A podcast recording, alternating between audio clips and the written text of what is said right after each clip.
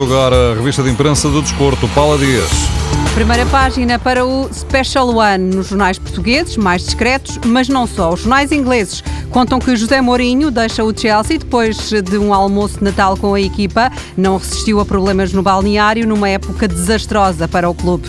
Os jornais falam em Guzi Dink como hipótese mais forte para suceder a Mourinho. O mesmo se vai dizendo em Espanha. E Dink vai ser o treinador ponte, escreve o Diário Sport, até à chegada no verão de Pep Guardiola. O espanhol é o mais desejado por Abramovich. O AS e a marca combinaram o título e os dois jornais escrevem que José Mourinho está à solta. O AS diz que há adeptos do Real Madrid que o querem de volta para o lugar de Benítez. Florentino Pérez admite que isso pode ser possível, mas não agora. Em França, o L'Equipe também faz capa com o Mourinho. No título fala em bufetada e refere que depois da saída do Real Madrid em 2013, o Special One mancha um pouco mais a imagem de um imenso treinador. Mourinho deixa o Chelsea pela segunda vez. O Times deseja-lhe Feliz Natal, Merry Christmas, José.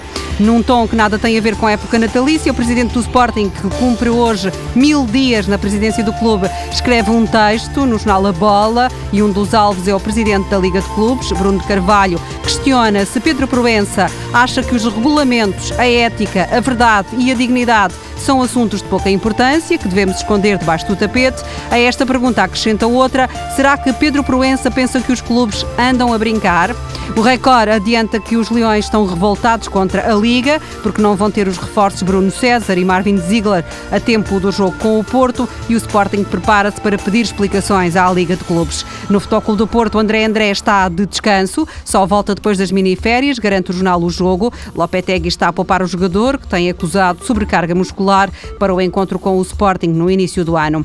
Nos jornais, ainda o desagrado de Luís Felipe Vieira. O presidente quer mais e avisa que mudanças de paradigma no clube não podem ser incompatíveis com resultados. Este ano já não pode ser, mas Vladimir Putin adianta o nome de Joseph Blatter para Nobel da Paz, porque o suíço deu um contributo colossal para o apoio humanitário global e fez também um trabalho considerável para o futebol mundial. O presidente russo, nas mesmas declarações, considerou inatacável a atribuição do Mundial 2018 à Rússia. A revista de imprensa do desporto com Paula Dias.